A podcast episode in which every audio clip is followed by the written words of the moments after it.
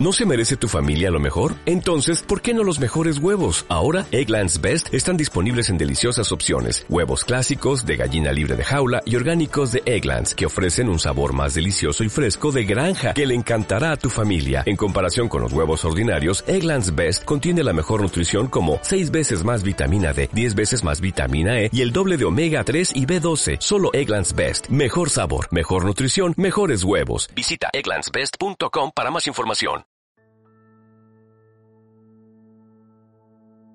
Hola estoico, hola estoica, soy Pepe García y estás escuchando el podcast del estoico, el podcast de estoicismo en español en el que hablo de estoicismo, entrevisto a gente inspiradora y explico ejercicios que puedes poner en práctica para vivir una vida que merezca la pena ser vivida.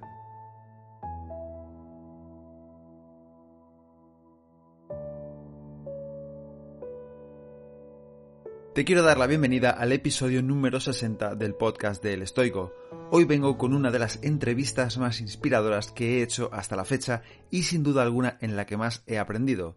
La invitada en esta ocasión es Nazaret Castellanos. Nazaret es licenciada en física teórica y doctora en medicina, máster en matemáticas aplicadas a la biología y en neurociencias por la Facultad de Medicina de la Universidad Autónoma de Madrid es investigadora científica y se dedica, entre muchas otras cosas, a estudiar cómo la meditación moldea el cerebro y su relación con el resto del cuerpo. También es autora del maravilloso libro titulado El espejo del cerebro, que te recomiendo leer y en el que nos habla del impacto de la meditación en nuestro cerebro. Antes de pasar a la entrevista con Nazaret, quería recordarte que apoyándome como mecenas en Patreon tendrás acceso antes que nadie a las entrevistas que publico en este podcast. Mis mecenas de Patreon ya escucharon esta entrevista hace tres semanas y ahora están aplicando las enseñanzas de Nazaret al reto de este mes en el que estamos entrenando nuestra atención durante 21 días. Si decides apoyarme en Patreon, tendrás acceso también a los retos estoicos mensuales que hacemos, a la comunidad privada de Telegram y a más de 250 artículos y podcasts sobre estoicismo aplicado a la vida moderna. Puedes unirte a mi Patreon en patreon.com barra elestoicoesp o puedes preguntarme en cualquiera de mis redes sociales si te interesa, que son arroba elestoicoesp. Te dejo también el enlace a mi Patreon en las notas del episodio y ahora un mensaje rápido del patrocinador del podcast, Paleobull. Paleobull es la alternativa más saludable que existe en el mercado frente a la cantidad de snacks altamente procesados que hay. Se han centrado en fabricar barritas y otros suplementos con ingredientes 100% reales y saludables que además de estar buenísimos cumplen su función perfectamente. Por experiencia te recomiendo su producto Focus para mejorar la concentración, el Oniros para dormir mejor, la panacea de chocolate o vainilla, que es aislado de proteína y te puede venir muy bien si entrenas, o la Ambrosía, que es una crema de cacao deliciosa. Si haces un pedido en palebull.com e introduces el código El Estoico, todo junto, tal y como lo escuchas el nombre de este podcast, El Estoico, te llevarás un 10% de descuento en tu compra en Palebull y a mí me ayudas a mantener vivo este podcast. De todas formas, te dejo toda esta información como siempre en los enlaces del episodio y ahora sí, te dejo con la entrevista a Nazaret Castellanos. Bueno, Nazaret Castellanos, muchísimas gracias por estar aquí conmigo. Muchas gracias a ti, Pepe. Es un placer. Tenía muchas ganas de, de hablar contigo y, te conozco desde hace reciente, o sea, recientemente y desde entonces no he parado de, leer tu libro y de, escuchar tu contenido. Y quería empezar por una pregunta, ¿por, qué nos cuesta tanto sentarnos a meditar? Mm.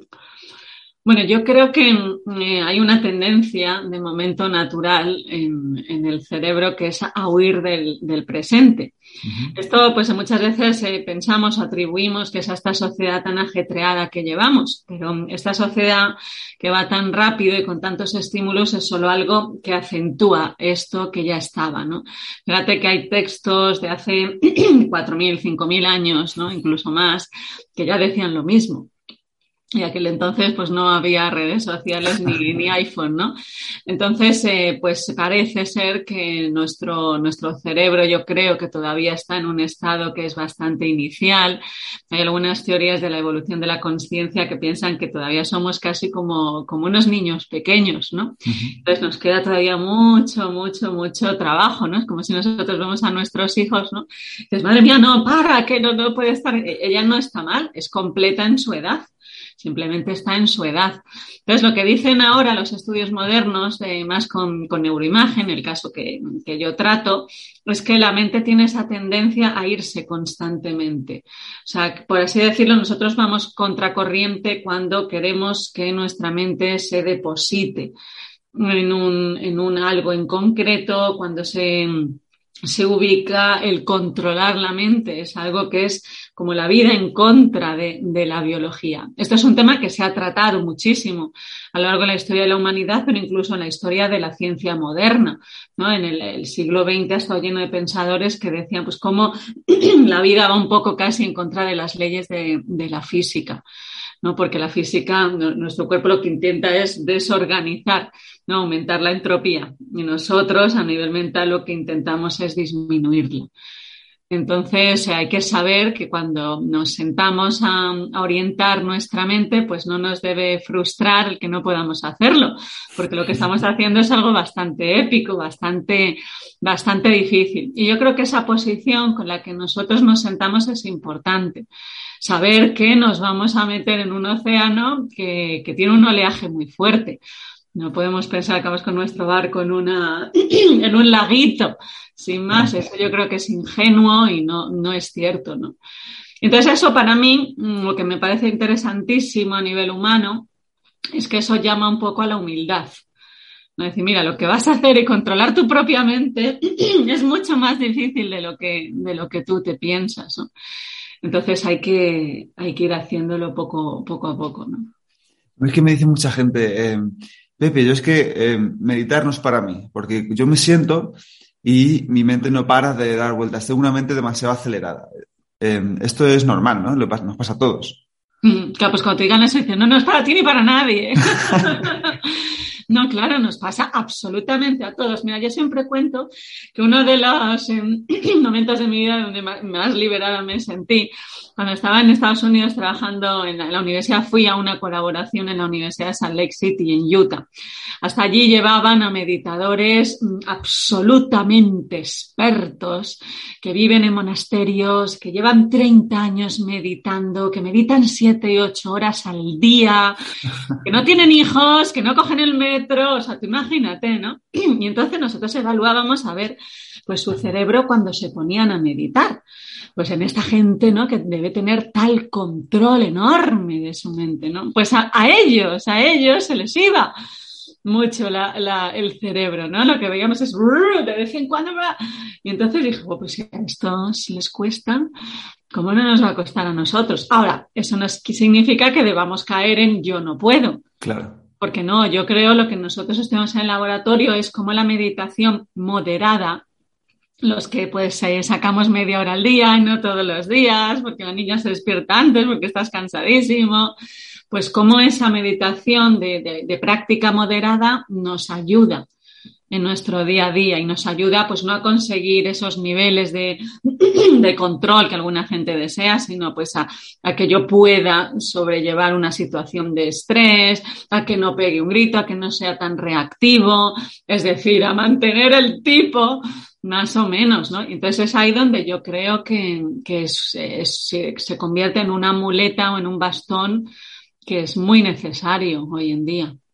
Estoy totalmente de acuerdo contigo. ¿eh? Al final, pensamos que si nos sentamos a meditar, eh, ahí se acaba todo, ¿no? Pero luego abres los ojos y sales al mundo real y entonces es cuando hay que darse cuenta de la mente, ¿no? Em, y, justo por eso quería preguntarte, porque a raíz de aproximarme a tu trabajo, mm, ahora ya se me hace mucho más fácil sentarme a meditar porque tengo la certeza de que sé lo que ocurre en mi cerebro. Es decir, antes era como, bueno, me siento aquí, sí, dicen que la atención se entrena, pero ahora ya sé lo que pasa. Entonces, para la gente que nos esté escuchando y que le pase un poco lo mismo. ¿Puedes contarnos qué pasa en el cerebro mientras estamos meditando? Mm. Pues mira, yo te enseño, te lo muestro, te lo, voy, te lo muestro en el cerebro y te voy indicando los nombres, ¿vale? Para los que nos escuchen. Como hemos dicho antes, cuando nosotros nos sentamos a meditar, como dice Pablo Dorso, es un combate. ¿Vale? Yo le llamo baile, pero el combate creo que es más, más acertado. ¿Y por qué es un combate? Pues es un combate entre lo voluntario y lo involuntario. Y eso es lo que nosotros vamos a ver en el cerebro. Es decir, yo tengo la voluntad, es decir, quiero, mi intención es sentarme aquí durante media hora o lo que sea y voy a observar las sensaciones que produce la respiración, por ejemplo. Y esa es mi intención, esa es mi voluntad. Ahora bien, yo empiezo, me siento y al minuto el cuerpo dice, bueno, eso es lo que tú quieres. Ahora otra cosa es lo que quiera yo. Y entonces empiezan, se desencadenan toda una serie de mecanismos involuntarios. ¿Qué significa? Pues mecanismos que son de mi propio cuerpo, es mi cuerpo, no es que nadie me interrumpa, es mi propio cuerpo, pero son involuntarios. Es decir, yo no elijo distraerme. Cuando yo me siento y digo, me voy a poner a observar las sensaciones de mi respiración y de repente me pica no sé qué, me acuerdo de no sé qué, tengo que contestar este email, ahora tengo que hacer esto, ahora me aburro, ahora no. Eso yo no lo he elegido, yo no lo, yo no lo he llamado. Eso ha venido, ha surgido, ¿verdad? Entonces eso es lo que se llama pues toda la actividad espontánea del cerebro y hoy sabemos que es del cerebro y del cuerpo. Entonces, ¿qué pasa?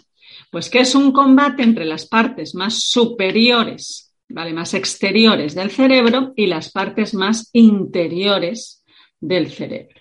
Es decir, el combate se juega entre principalmente la corteza, que es pues eso, la corteza del cerebro, la parte de fuera, y las zonas subcorticales, lo que está debajo. Lo que está debajo recoge información del cuerpo, recoge información de los sistemas emocionales. Me aburro, esto no quiero, tengo que hacer no sé qué, papá, hay que huir, el cerebro constantemente quiere ¿no? que te pongas en ese estado ¿no? de divagación, de me acuerdo de cosas, me imagino un montón de diálogo interior. ¿verdad? Esa loca de la casa que llamaba Santa Teresa, ¿verdad? Pues eso yo no lo elijo. Sea, no es como cuando a veces, ¿no? Y vamos a clase y hace, ah, hoy me aburro, me voy a poner a pensar en lo que tengo que hacer mañana. No, eso lo he elegido yo. Esto de repente ha venido. Y entonces esto es interesante porque a ti te pone en ese papel de ser el actor y el observador a la vez. ¿Vale? Es decir, eres tú, es tu cuerpo el que ha generado esas, ese, ese diálogo, esas distracciones. Pero a la vez no eres tú de forma consciente porque no las has elegido. Entonces tú tu propia mente es como una pantalla de, ti mismo. Y entonces te paras a observar, a ver lo que se me ocurre ahora, venga, a ver por dónde se va. ¿no? Y entonces, cuando tú lo que controlas, lo que le das peso es a lo voluntario, porque, por ejemplo, si viene una distracción y yo me voy detrás de esa distracción, de repente me acuerdo ah, que tengo que ir no sé dónde, bla, bla, bla, bla, bla. Yo le he dado peso a la distracción. Pero si en vez de eso yo lo que hago es que oriento o reoriento mi atención a lo que yo quiero estar haciendo, le estoy dando peso a lo voluntario. Y es eso, al fin y al cabo es una balanza, es una balanza. mira, los judíos en su Talmud tienen una metáfora muy bella que dice, cuando alguien nace, nace con una balanza. Y en una parte de la balanza está, eh, de polvo eres y en polvo te convertirás la biología, la inercia, los condicionantes eh, sociales, culturales, de todo. Dice, al otro lado de la balanza está la voluntad del mundo. Y es, es una balanza. A mí me encanta esa, esa metáfora que hacen, ¿no? Porque es un poco eso, es ese combate que habla Pablo II. Y es lo que vemos en, en la neurociencia. Es el control voluntario cortical de la corteza frontal y todo lo que viene de, abajo, del cuerpo, que no, que, que no, que no, que ahora sí, que no, que ahora sí. Entonces, al principio puede, puede lo involuntario. Al principio la balanza está ahí en el polvo de, que estamos hechos, ¿verdad? Al principio, al principio. Luego, ¿cómo aprendemos? ¿Cómo aprende el cerebro? Pues no se conoce ningún otro mecanismo que la práctica. ¿Cómo estudiamos? Todos hemos estudiado, ¿verdad? Pues ahí sentados, ¿no? Nadie se ponía el libro en la cabeza y... Echando horas. Echando horas, ¿no? Entonces aquí se, yo tenía un, maestro, ¿no? Que me gustaba mucho. ¿Y cómo se aprende? Pues con el culo en el cojín. ¿No? Pues entonces, claro, no queda otra. Entonces el cerebro, a medida que tú vas practicando más el circuito que da peso a lo voluntario, pues ese, ese crece más ese lado de la balanza, lo, los Eso significa a nivel de neurociencia que esas conexiones ganan fuerza sináptica. Y entonces, a la hora de elegir el cerebro, ¿qué es lo que elige? El circuito que más fuerza tiene. Hasta ahora tiene más fuerza el de las distracciones y el de la mente divagante, donde nosotros, pues como ya decían los griegos, somos presos de esa mente porque vamos a ir a donde le dé la gana a ella. Pero si yo tengo ese control voluntario, consciente, pues el otro coge peso.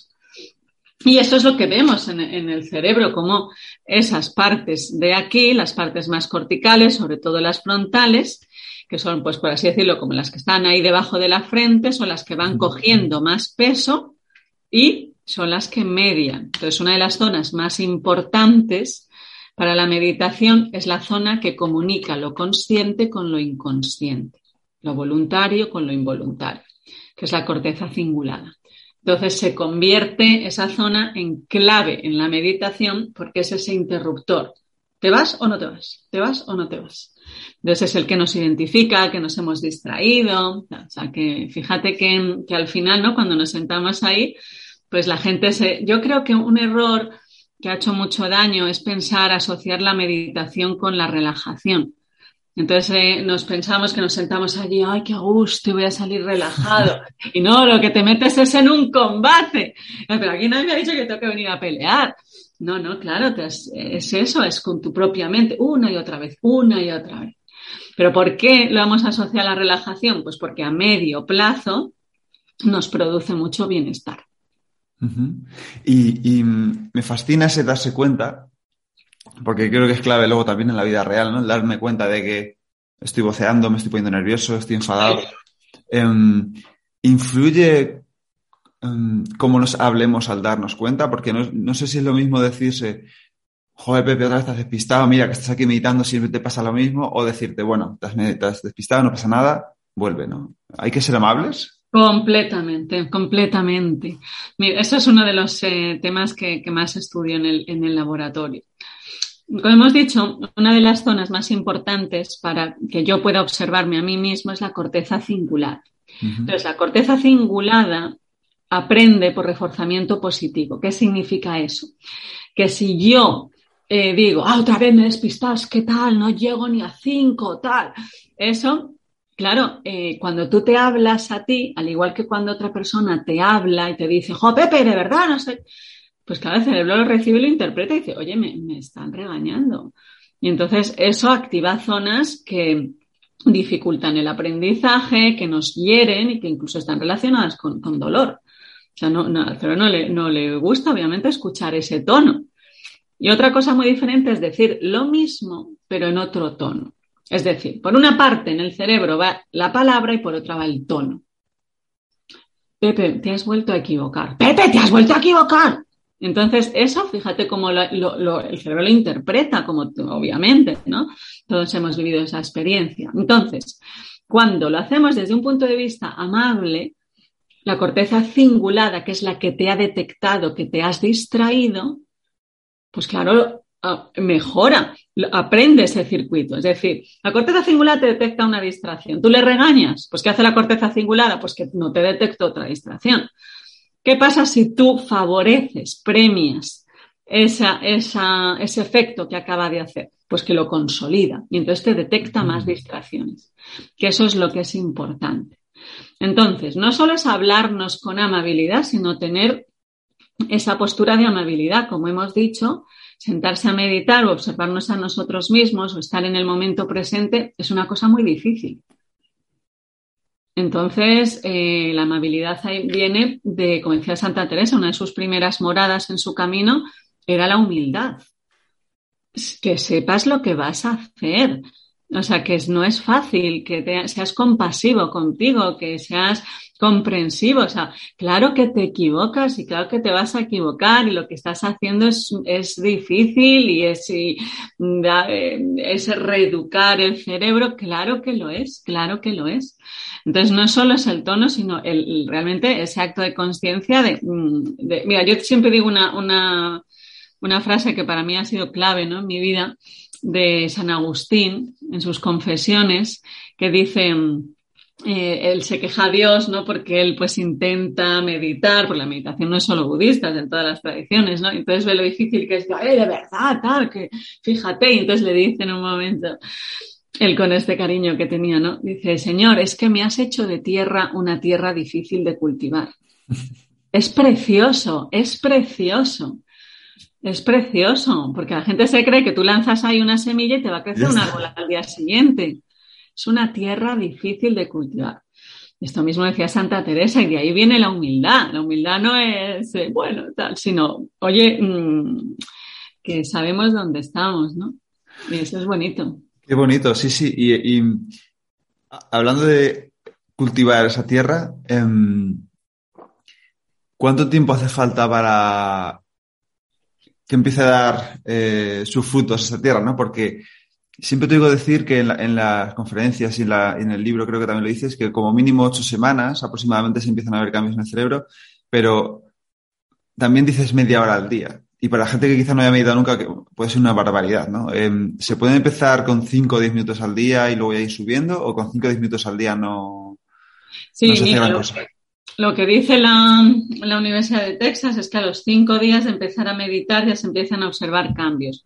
Pero no es hasta, hasta las dos semanas cuando esos cambios son suficientemente fuertes como para permitir cambios que sean ya estructurales. Es decir, que cambien la anatomía del cerebro. A los cinco días hay cambios, pero al sexto dejas de meditar, pues nada, ha quedado ahí. Entonces, sí que se dice que es media hora al día, pero es verdad, ¿no? Que cuando uno está empezando puede empezar con 15 minutos. Aunque, aunque no sepas nada, estar media hora que no se basa en, estar media hora donde estés concentrado en algo, sino media hora en la que estás observando eh, tu propia mente, a ver dónde se va, a ver cómo es. O sea, un primer contacto con, con uno mismo, ¿no? O sea, nunca debemos olvidar que, que sentarse a meditar es estar un rato con, con, nosotros mismos. No es tanto una técnica para ser más efectivo en el trabajo y tener más atención y más concentración y tal, sino es un momento en el que vamos a estar con, con nosotros mismos. Entonces no pasa nada sin esa media hora hemos pasado 25 minutos distraídos de un lado para otro y pa, pa, pa, porque eso es lo normal y bueno, lo que se trata es que eh, adquiramos el hábito de pasar un, un, rato con nosotros mismos, ¿no? Esto yo lo hago muchas veces, aunque no esté meditando formalmente, te sientas en el, en el sillón, en casa, simplemente a observar, a estar presente, a observarte, como mirándote, como a ver cómo, cómo estoy, como observo, observar, o sea, el hecho de voy a, voy a estar aquí, no solo voy a hacer esto, ¿no? Estoy aquí, estoy observando, miro a la ventana, miro a mí, cómo yo lo percibo, cómo siento, cómo, ¿sabes? Pero desde esa, desde esa posición, pues muy como si tú fueras un investigador de ti, ¿no? O sea, me encanta eso de que te sales y entras, ¿no? Eres el espectador y el, y el actor, ¿no? Que esto es el tema del Bhagavad Gita, ¿no? Por ejemplo. Qué guay. Y, bueno, es que te haré muchas preguntas, ¿no? Pero como yo soy muy práctico, quiero ir al, cómo mucho, ¿no? En tu libro he visto una cosa que, de alguna forma siempre he pensado y, no había puesto palabras o, no había sabido expresarlo y es em, que yo creo que la intención o lo que haces antes de meditar ayuda a meditar. Es decir, lo que hablas del bodyfulness, creo que se llama. Si nos puedes explicar un poco en qué consiste y, y cómo llevarlo a la práctica, qué hacer justo antes de meditar. Absolutamente. Pues mira, la base de eso es que nuestro cerebro y nuestro cuerpo en general es un sistema que es inercial, es decir, que no es como el ordenador, que yo lo enciendo y digo, haz esto, haz lo otro. Hasta el ordenador tarda un tiempo en encenderse, ¿no? Entonces, el cuerpo no es instantáneo y el cerebro muchísimo menos.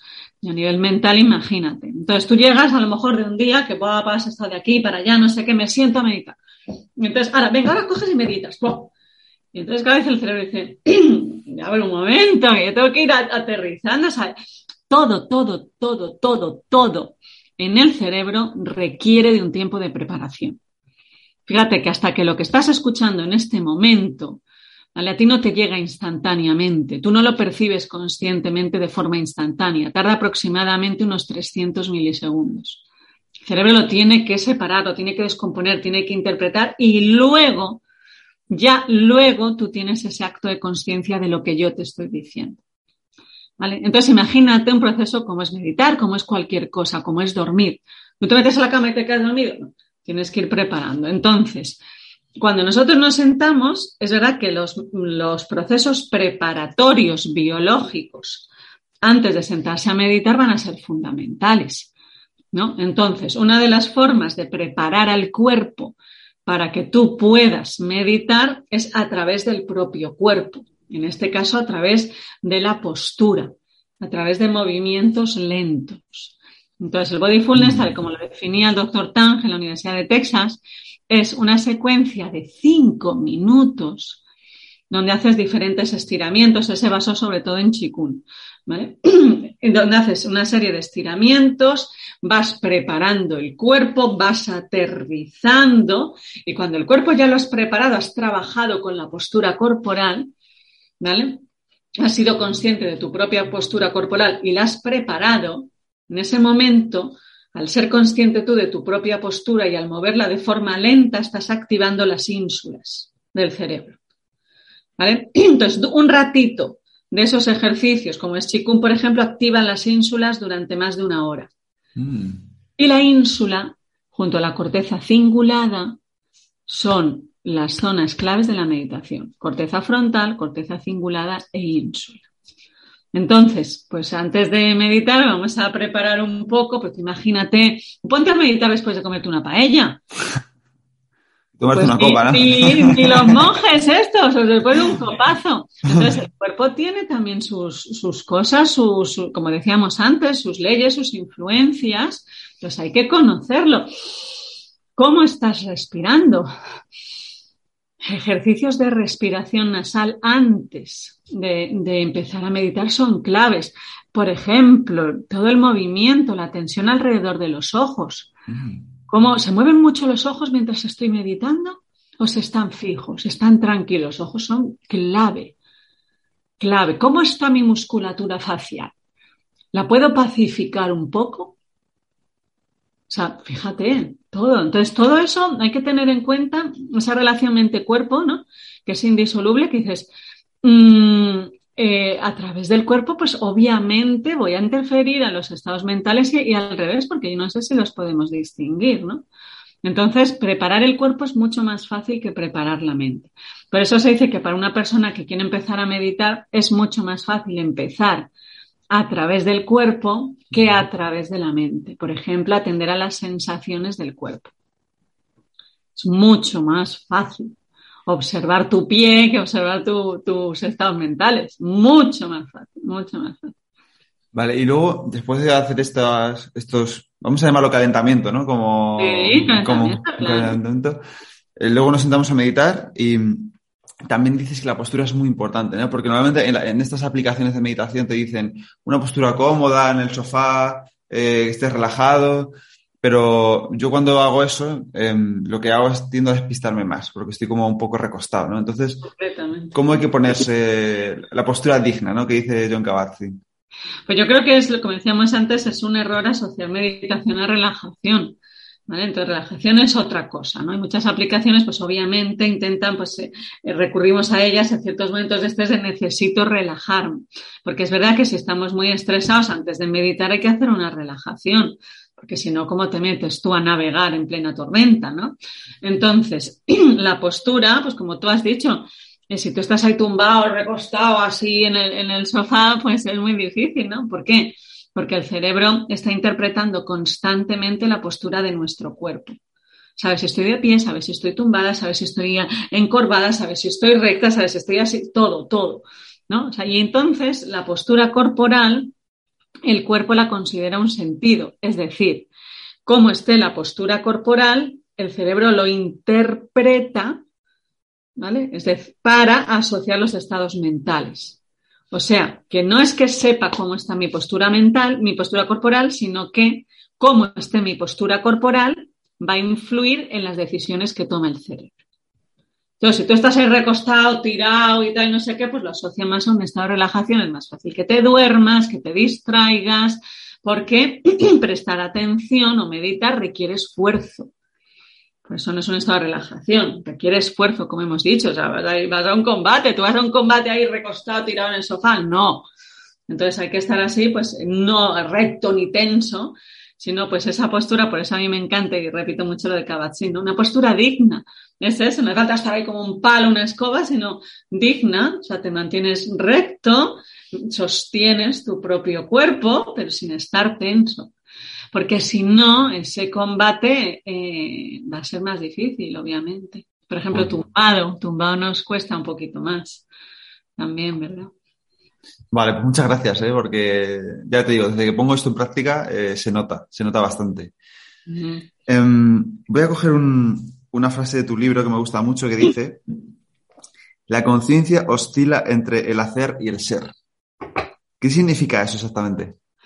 Esto viene de una teoría científica, la teoría de la información integrada, que es una teoría desarrollada por el investigador Giulio Tononi, que desarrolla una, de las teorías más potentes sobre los correlatos neuronales de la conciencia. ¿no? Sabes que hay un debate a nivel científico que es si el cerebro genera, el cuerpo genera la conciencia o la conciencia entra dentro del cuerpo. Ahí hay una, eso sí que es un combate en la regla, ahí hay cuchillos y misiles. Entonces, Tononi piensa que, no, que la, conciencia nos habita, ¿no? que entra dentro de, de nuestro cuerpo.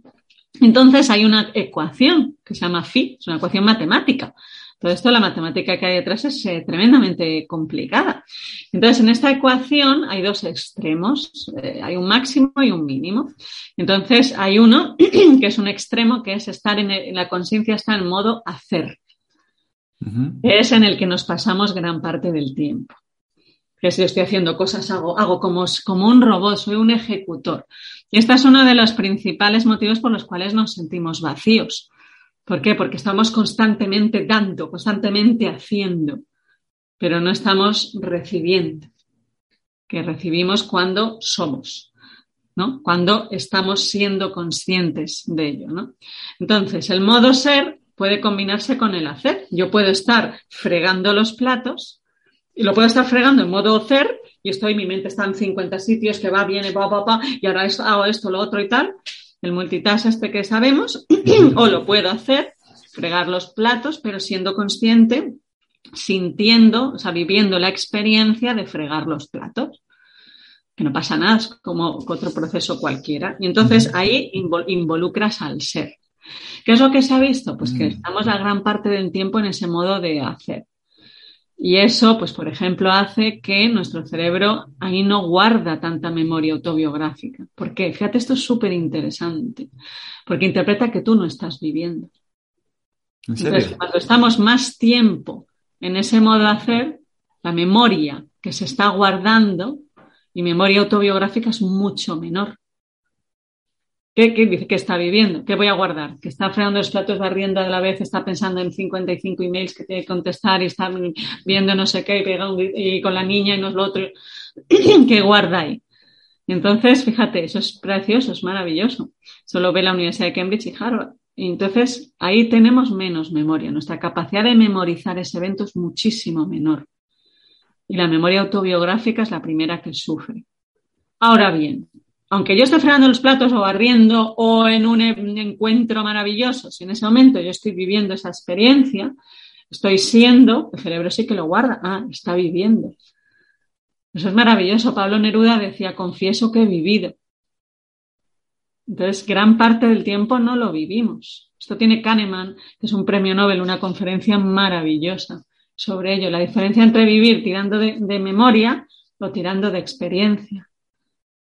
Entonces, fíjate, lo otro no, no lo vive. Nosotros lo vemos en el laboratorio. Cuando una persona está en ese estado de divagación, que voy, que venga, estoy haciendo, ahora me acuerdo de esto, luego me imagino lo otro, luego no sé qué tal, y en un momento le paras, porque estás viendo que su cerebro está así, le paras y le preguntas, ¿qué estabas haciendo ahora mismo? cómo estás en este momento? Y dice, no, no estaba haciendo nada. Y dices, que esto lo cuento en el libro, y dice, pero si tienes la ciudad de Nueva York entera, pero si yo estoy viendo una cantidad de activación en tu cerebro inmensa. Y, la gente no te miente, dice, no, yo no me acuerdo, yo no estoy haciendo nada. Claro, porque no lo está guardando, porque no lo estás viviendo. Estás en ese estado que se llama piloto automático, que los tibetanos llamaban la jaula del mono. Y lo, lo increíble es que tu cerebro no lo interpreta como vida. No lo está guardando. Qué fuerte. Que es tremendo. Por eso, por eso, Fíjate, cuanto más tiempo pasamos en esa especie de piloto automático, eso es uno de los factores que influyen en la generación de Alzheimer. Mm. Ese aumento de la red por defecto basal. claro, es tremendo, es, es tremendísimo. ¿Y cómo, em, cómo hacemos para cambiar esto, ¿no? Aparte de la meditación, porque vale, es lo que hemos dicho antes, ¿no? Yo me levanto y lo hago siempre por la mañana, pero luego sales al mundo real, a la vida real, abres los ojos y empieza a pasar esto, ¿no? Eh, y a mí me ha pasado incluso a los 20 segundos de meditar, ¿no? Que acabas ya con la intención de, uy, estoy concentrado y ya me pongo a fregar los platos o hacer el desayuno y ya estoy atrás mil cosas, ¿no? Mm, justo después de meditar. Entonces, ¿cómo hacemos en, la vida real para, para que esto no pase o para por lo menos empezar a revertirlo? Pues mira, eso es lo que cuenta Harvard, ¿no? De, de cómo en lo que estemos haciendo, acostumbrarnos también a, lo que se llama esa práctica informal de la meditación, que es que tú te pones a hacer el desayuno, te pones a fregar o metes una reunión importantísima, es decir, hagas lo que hagas, hazlo, que decía también Krishnamurti. Es decir, acostumbrarse a esa práctica informal. Estoy haciendo una cosa, estoy limpiando, estoy tal, lo que sea, pues ser más consciente de lo que estás haciendo. Es decir, volver al presente, aunque sea unos minutos. Es verdad que es muy efectivo. Fíjate, ese recurso ¿no? de irnos a otro lado de lo que estemos haciendo es muy útil. Yo me estoy duchando, estoy fregando los platos y estoy pensando en lo que tengo que hacer. Si no, no nos daría tiempo a hacer todo lo que tenemos que hacer. O sea, es muy útil la planificación, el llevar nuestra mente a un sitio diferente en el lugar en el que estamos. O sea, es un recurso maravilloso del cerebro. Fíjate que todo lo que son los obstáculos que nos impiden estar bien son paradójicamente funciones que nos permiten estar bien, pero como todo es el equilibrio. Entonces, esa capacidad que tiene mi cerebro, nuestro cuerpo, de irme a otro lado diferente al que estoy y de irme a 25 sitios de uno a otro en un segundo, es maravilloso. Ahora bien, si hago eso todo el día, más que maravilloso, es una tortura para mi cuerpo. Entonces, que sepamos utilizar los recursos con esa moderación. Claro que eso es genial. Y lo es, y es una función tremenda, ¿no? Superior en nuestro, en nuestra psicología. Ahora bien, también tengo que compensar y practicar el estar más en ese tiempo presente. Es un equilibrio, es un equilibrio que es que siempre tendemos, esto lo veo yo mucho, ¿no? Que me sorprende, ¿no? Más es mejor, menos es mejor, menos, siempre a los extremos. es el equilibrio, es el equilibrio. Fíjate que decíamos de los, esto de los judíos, ¿no? Del Talmud, es una balanza. es el equilibrio. Y entonces, pues eso, ¿estás fregando los platos? Pues un rato voy a hacer esto de forma consciente, que pueden ser 10, 15 minutos. ¿Tengo que ir a la compra? Pues ese camino voy a ir haciéndolo siendo consciente de mis sensaciones, siendo consciente de lo que estoy viviendo, dirigiendo yo mi propio pensamiento. ¿Vale? voy a trabajar, venga, tardo 10 minutos en llegar a la compra, pues voy a ver yo a dónde quiero llevar yo, dónde, dónde pienso, dónde quiero llevar mi atención, voy a observarme, es decir, coger un poco tú ahí las riendas, ¿no? Aunque sean 10 minutos, si es que no es tanto. A mí eso me ha pasado, ¿no? Que lo he hecho y, decir, venga, voy de aquí a allá y voy a ir fijándome solo en lo que voy viendo, ¿no? Y me he dado cuenta que tenía ahí una farmacia y digo, o y digo, pues si paso por aquí todos los días y no me doy cuenta que hay una farmacia o una fisioterapia o lo que sea, ¿no?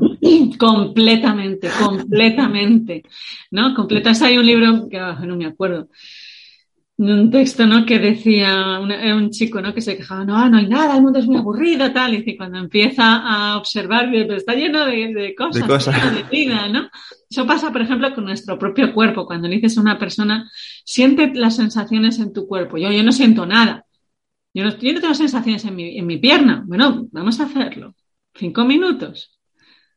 Entonces, solo, es que solo por, por observarlo, el cerebro ya aumenta la corteza somatosensorial de esa pierna, o sea que por, eh, por observarlo vas a tenerlas.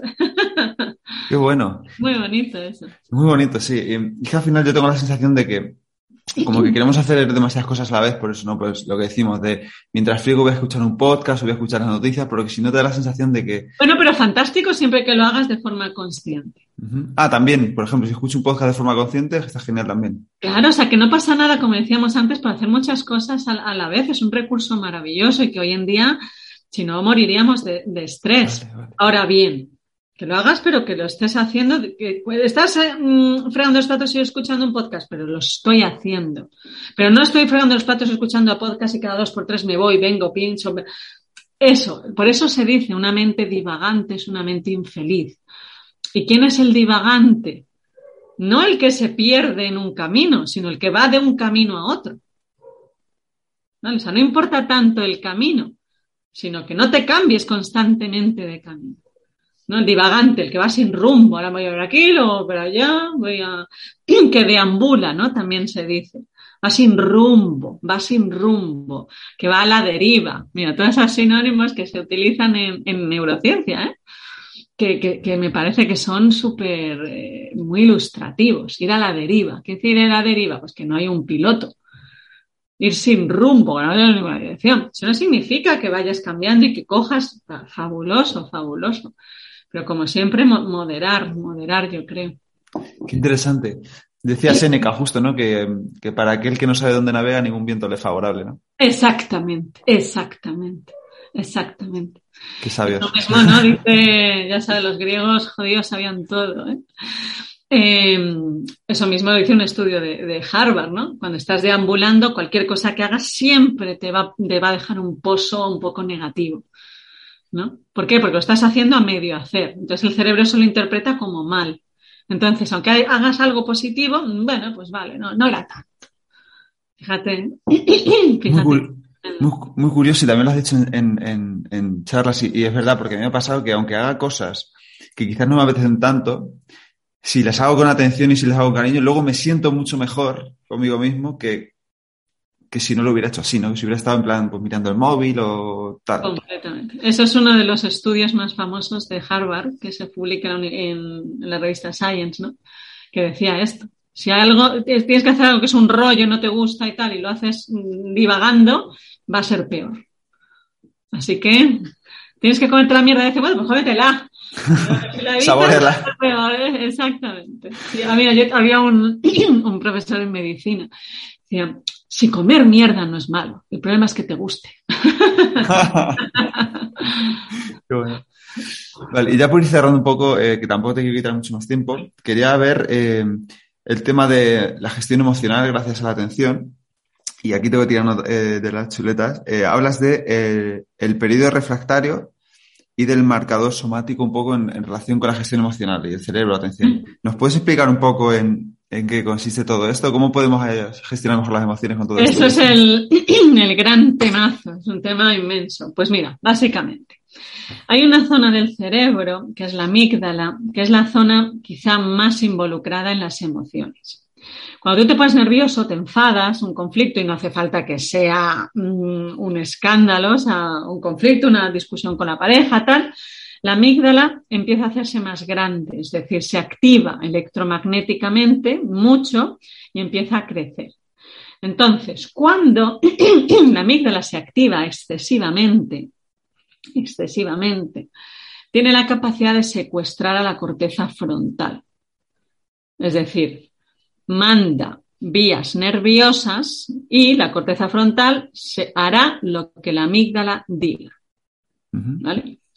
Y entonces esto se llama periodo refractario, que es el tiempo durante el cual tu corteza frontal está secuestrada por la amígdala. Tiempo durante el cual tú, tu cerebro, solo va a seleccionar información que da la razón a tu emoción. Si tú te enfadas con tu mujer, tenés una bronca importante, te enfadas con tu mujer y tu amígdala, te pones nervioso y tu amígdala secuestra tu corteza frontal, tu cerebro solo va a recordar y a procesar la información que te dan la razón. Es decir, se va a acordar de todas las veces que ha hecho algo mal. Y entonces empezará a decir, ¿lo ves? Y esto lo no sé qué. Y ya te lo dije, ¿qué tal? Y entonces en esas el cerebro dice, bueno, ya no, pero también, pues mm, a veces tú has hecho tal. No, no, no, este recuerdo eliminado. Y esto lo hace, esto lo vio Ese sesgo de confirmación, ¿no? Del cerebro. Exactamente. ¿Cómo que, ¿Cómo que no me das la razón? Ese recuerdo absolutamente bloqueado ahora mismo y lo bloquea. Y lo bloquea, pero que ahí viene lo, importante. Lo bloquea sin que tú te des cuenta de que lo ha bloqueado. Lo bloquea de forma inconsciente. De tal forma que el 100% de tu información es negativa hacia esa persona. Por tanto, tú te consideras absolutamente en la razón de tu enfado, porque toda tu información es negativa. Porque no puede compensar, porque aquello que intentaba compensar ha sido eliminado. Por lo tanto, solo tienes argumentos para estar en contra. Entonces es una bola de nieve. ¿Cómo podemos evitar ese secuestro eh, amigdalino? El secuestro amigdalino tiene funciones muy importantes. Si tú vas por la calle y de repente tu hija se acerca a la acera y viene un coche tú, sin que tú te des cuenta, cuando tú ya te des cuenta, tú ya estás allí en la acera cogiendo a tu hija. ¿Vale? Si tú tienes que pararte a pensar que viene un coche que le puede atropellar a mi hija, tengo que ir hacia allí, ya estamos perdidos. ¿Vale? Entonces, hay veces que el cerebro, el cerebro no consciente, tiene que tomar el volante. y entonces ¡pum! te lanzas. ¿Cuántas veces no ha pasado que no viene un coche, lo que sea, y, te mueves y, no te has dado cuenta ni que te has movido? Entonces ha sido la amígdala ¡ah! que la atropella y te lanzas. Entonces, el secuestro amigdalino, como decíamos antes, tiene funciones, o sea, no hay que eliminarlo, es imprescindible, es vital, es vital. Ahora bien, lo que se ve es que a nivel social tenemos hipertrofia de la amígdala, es decir, que el, secuestro amigdalino se activa en situaciones que no son de tal emergencia. Mm. Que se active cuando mi hija se acerca a, la acera del coche es maravilloso y tiene que estar ahí. O cuando yo me voy a quemar con algo, tiene que estar. O cuando vas conduciendo. Ahora bien, lo que no puedes activarse porque un día llega a casa y el marido te diga, eh, oye, que no sé qué, o el compañero de trabajo, es decir, está hiperreactivo a nivel social. Y esto es lo que hay que bajar, pero no hay que quitarlo. Esto es lo que hay que bajar. ¿Cómo podemos bajarlo?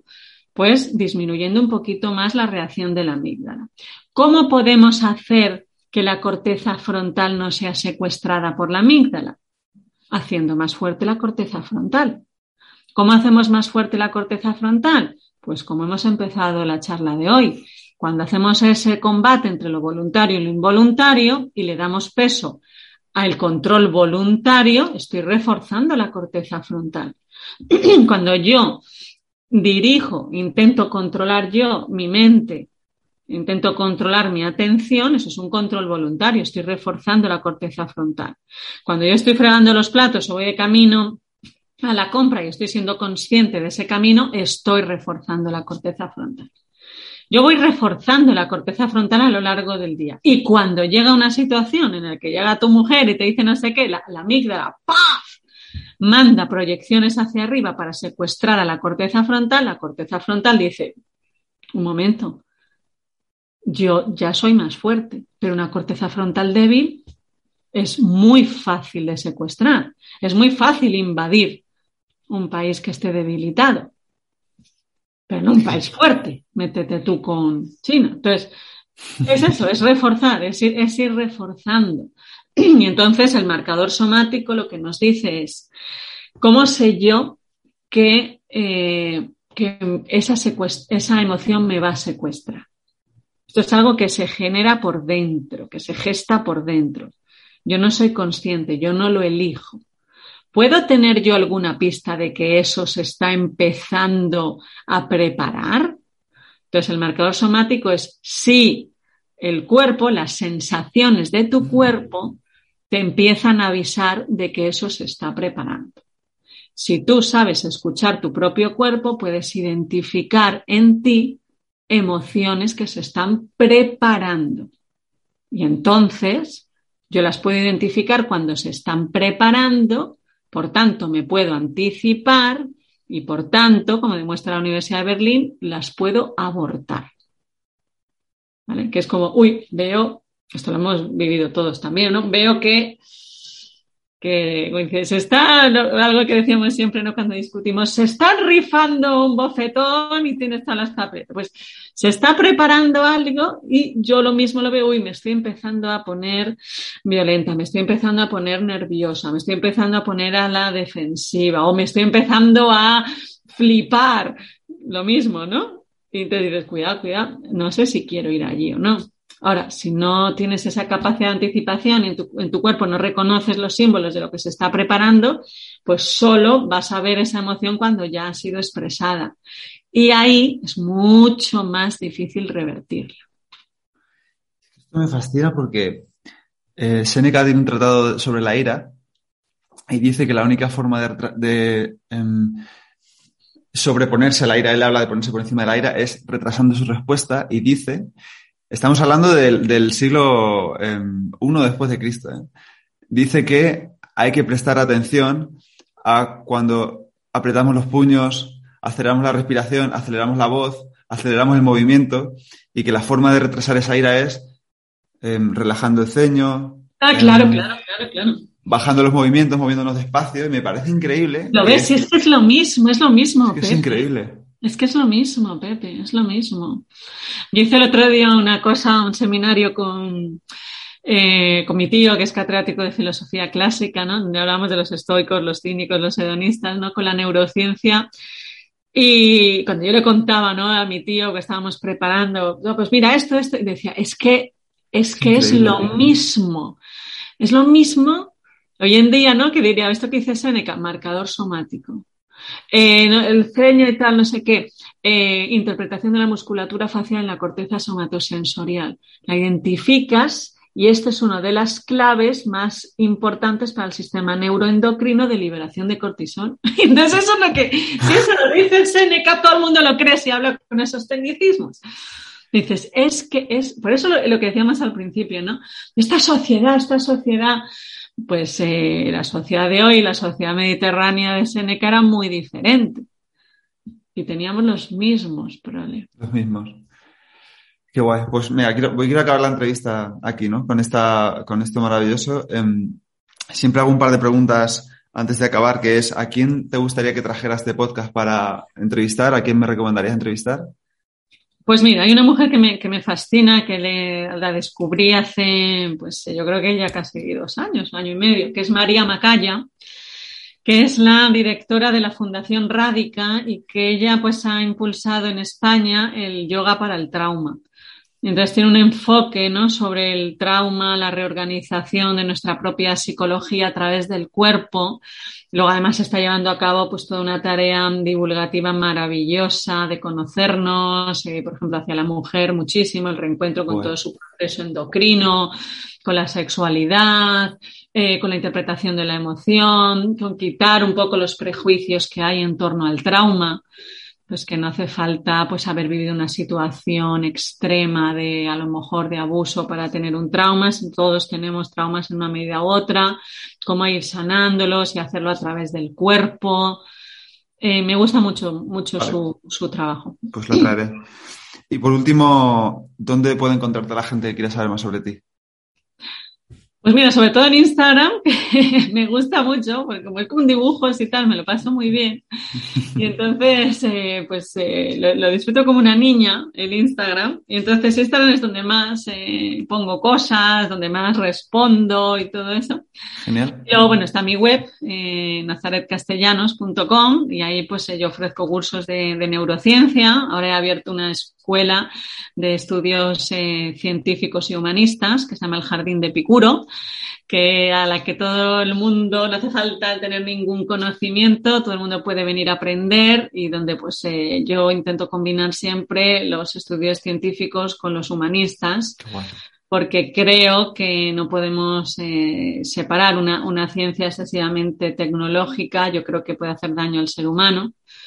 Y el humanismo puede aprender muchísimo, muchísimo también de lo, de lo científico, ¿no? Yo creo que esas dos componentes como forma de conocimiento y de autoconocimiento, ¿no? Esto, esto es mi, mi, mi mundo y simplemente yo lo, lo visualizo, pero mi mesa pues son esos, muchos libros obviamente, ¿no? De medicina y, y matemáticas y mucho de, de filosofía, claro. Genial. Oye, pues pondré todo esto en los enlaces del episodio para que la gente te conozca más. Y nada, simplemente darte las gracias por, todo lo fácil que has hecho. Ha sido increíble y seguimos en contacto. Muchísimas gracias a ti, Pepe. Gracias. Un abrazo. Un abrazo. Y hasta aquí el episodio de hoy. Espero que te haya gustado y que lo pongas en práctica. Si quieres ayudarme a que el podcast siga creciendo y pueda ayudar a más gente, te animo a suscribirte y recomendarlo en la plataforma de podcast que utilices, en redes sociales o mejor aún, a tus amigos. Y si quieres mandarme alguna idea o quieres que hable de algo en especial, puedes contactarme a elestoico.com o en cualquiera de mis perfiles de redes sociales arroba elestoicoesp. Nada más por hoy, muchísimas gracias por estar ahí y hasta la próxima.